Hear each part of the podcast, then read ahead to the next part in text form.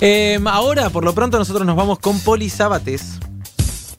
Le meto, le meto para No, no. contarles. Hacé tranquila vos. pero yo me arreglo con Raduazo después.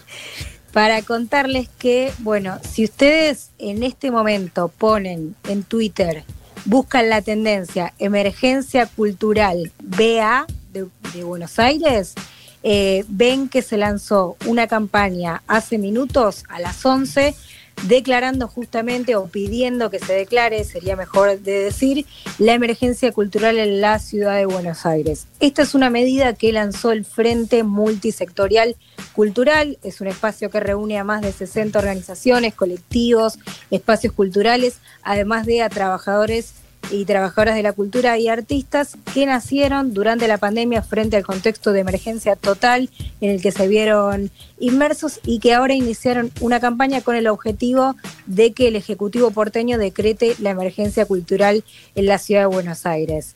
Eh, por supuesto, el, hashtag que yo les decía, que además está siendo viral por otra parte, es solo una excusa para hablar de lo que, lo que sucede realmente en la ciudad, el fenómeno cultural independiente, ustedes saben, lo hablamos varias veces en este programa, es único en el mundo por, eh, por, por- por ingresos, por, por los ingresos que genera, por la cantidad de trabajadores y trabajadoras que emplea y por la cantidad de magnitud y de, de espectadores que circulan. En Buenos Aires hay más de 700 eh, salas de teatro, de música, galerías, milongas, centros culturales. Conviven en la ciudad más de 200 editoriales independientes y miles y miles de artistas callejeros de circo, de la danza, de la música, la performance en teatro, las artes visuales y audiovisuales, entre muchas otras disciplinas artísticas. Y lo que están denunciando es que la- la- la- las ayudas que pueden haber habido durante la pandemia son absolutamente insuficientes para paliar la crisis que le generó estar cerrados tantos meses, ¿no? Eh, ustedes saben que las, actividades culturales fueron las primeras en cerrar y como decimos siempre van a ser de las últimas en, en abrir. Eh, ¿Qué están pidiendo concretamente antes de, de pasar a escuchar a, a ellos? Eh, bueno, piden obviamente la implementación de una renta cultural extraordinaria mientras dure la emergencia sanitaria, piden la aprobación por parte de la legislatura porteña de los proyectos de ayuda económico a espacios y trabajadores y trabajadoras del sector cultural y piden esta, bueno, esta declaración de emergencia cultural para que se puedan gestionar otras ayudas desde ahí. Todo esto lo vienen pidiendo desde el principio de la pandemia, no están obteniendo las, las respuestas que, esperan de las autoridades, ahora vamos a hablar de eso y por eso lanzaron esta campaña. Si les parece, antes de, de- de adentrarnos en, más datos, más información, porque hay muchísimo, vamos a escuchar al primer testimonio que convocamos para, para esta columna. Ella es Lucía de la Torre, es eh, integrante del JJ Cultural, un espacio, uno de los tantos espacios porteños que la está pasando mal y, y bueno, y esto nos decía respecto a la actividad de hoy y al contexto que están viviendo. La escuchamos.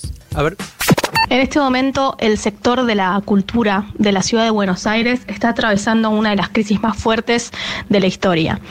Eh, obviamente que esto tiene que ver con eh, el contexto de pandemia y obviamente la necesidad fuerte de que la emergencia sanitaria sea la prioridad y por eso muchísimos artistas, trabajadores y trabajadoras de la cultura y espacios culturales se han quedado sin trabajo. Nos parece importantísimo poder plantear desde este lugar que la cultura es un trabajo y que conforma parte del entramado productivo de la ciudad a nivel económico. Entonces, desde ese lugar es un sector que está siendo muy vulnerado y no está habiendo una respuesta clara por parte del gobierno de la ciudad de Buenos Aires, del Ministerio de Cultura de la ciudad, para dar una mano en este momento. Entendemos que hay otras prioridades que lógicamente acompañamos, pero a la vez estamos exigiendo esta respuesta bastante inmediata y por eso es que eh, pedimos que se declare la emergencia cultural cuanto antes y a partir de allí una serie de exigencias como por ejemplo el elaborar una partida presupuestaria extraordinaria para el sector, el eh, poder reunirnos con... eh, funcionarios del, del Ministerio de Cultura de la ciudad y a partir de esto poder trabajar en conjunto algunas iniciativas para poder ayudar al sector.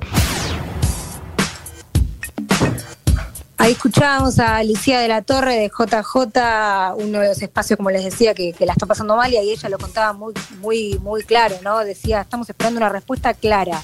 Y esto va dirigido a Horacio Rodríguez Larreta, a Enrique Abogadro, el ministro de Cultura de la Ciudad de Buenos Aires. Quiero decir, eh, ustedes se van a acordar bien que cuando, cuando pasamos testimonios de trabajadores que estaban en el supuesto voluntariado del gobierno de la Ciudad de Buenos Aires, me refiero a la reasignación de tareas que eh, lamentablemente y de manera muy desagradable escuchábamos que estaban siendo obligados a hacer tareas, muchos y muchas eran trabajadoras de la cultura. Digo, porque a todo esto que contaba Lucía se suma también esa situación muy, muy desagradable. Eh, y la falta de respuestas claras. Ayer el Ministerio de Cultura de la Ciudad de Buenos Aires supongo eh, que anticipando la medida de hoy dio a conocer algunas cifras, eh, dijo que eh, ya 1.268 trabajadores del sector teatral habían recibido un apoyo económico a través de un convenio que firmó el Ministerio con la Asociación Argentina de Actores. Ahí lo que, lo que manifestaban es que hubo un apoyo económico excepcional de refuerzo por un total de 9 millones de pesos. Lo que están diciendo los trabajadores es que esta respuesta es insuficiente y que no alcanza el total de trabajadores, como decía recién, no solo de teatro, de circo, de, música, de audiovisuales, bueno, de todas las disciplinas y que no alcanza justamente y que los puestos de trabajo están en peligro. Em, para, para ir cerrando, vamos a darle la palabra a Lisa Kerner, hablamos varias veces de ella y de Casa Brando en el espacio que dirige y que eh, desde acá, por supuesto, acompañamos siempre y mandamos un, abrazo. Eh, Lisa también está junto con, los compañeros del espacio activando dentro del frente y esto que vamos a escuchar ahora nos decía respecto a, lo que acabamos de decir, justamente la, insuficiencia de la respuesta estatal y cómo lo que hace el gobierno no es lo que esperan los trabajadores. La escuchamos. A ver.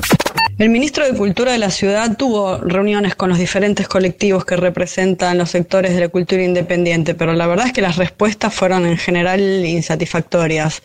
Tenemos un, ministro que está abierto al diálogo, pero la verdad es que no acompaña con políticas públicas. En particular, eh, yo digo como directora de Casa Brandon, un centro cultural LGBTIQ, también como parte de Fieras, que es un colectivo transfeminista formado por eh, mujeres lesbianas travestis, trans y no binarias, trabajadores de la cultura independiente.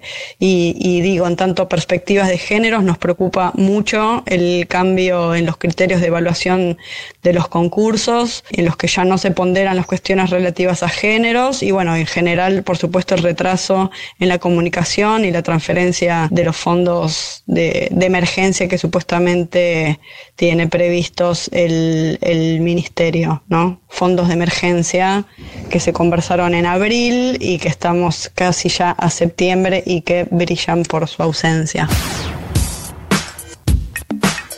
Bueno, ahí completaba este panorama Lisa Kerner, directora de Casa Brando. Quiero hacer una breve mención. Esto que estamos hablando es en el marco de la ciudad autónoma de Buenos Aires. En la provincia no es que la cosa esté mejor, ¿eh? quiero hacer esta breve mención porque hace poco se dio a conocer el censo de la red de salas teatrales de la provincia de Buenos Aires y de las 100 salas que integraban esa, esa red, solo un 25% manifestó recibir apoyo del Estado Nacional, que sin embargo no llegaba a cubrir ni el 20% de los gastos y están en una situación similar que, como que acá en la ciudad, que eh, deben hasta tres o cuatro periodos de alquiler, no pueden pagar los servicios, no pueden pagar los sueldos, etcétera. Esta movida que estamos contando ahora es de la ciudad de Buenos Aires, no quería de todos modos dejar de contar lo de la provincia. Eh, pido a los oyentes que, apoyemos esta medida con el hashtag emergencia cultural BA. Eh, la verdad es que no tenemos conciencia de, lo poco que podemos vivir sin el arte, pero efectivamente no podemos vivir sin el arte y la, y la cultura y estos trabajadores y trabajadoras merecen todo nuestro apoyo y sobre todo, más que nuestro apoyo, la respuesta de las autoridades porteñas, así que bueno, ojalá que, llegue pronto esa respuesta, mientras tanto desde acá vamos a estar acompañando. Sí, desde luego, y mm, bueno, Lisa recién eh, ponía en Twitter para ayudar justamente a difundir, por lo menos eh, en ese sentido, a ver si logramos eh, generar la reacción por parte del gobierno porteño, que es urgente, digo, es urgente que se tomen medidas al respecto. Excelente como siempre, Poli, poniendo sobre la mesa estos temas que muchas veces están invisibilizados. Poli Sabates en Crónica Anunciada. Una galaxia muy, muy lejana, un extraterrestre intercepta una transmisión de Futuro y logra decodificar un mensaje cifrado. Por primera vez, escucha la palabra omniscientes.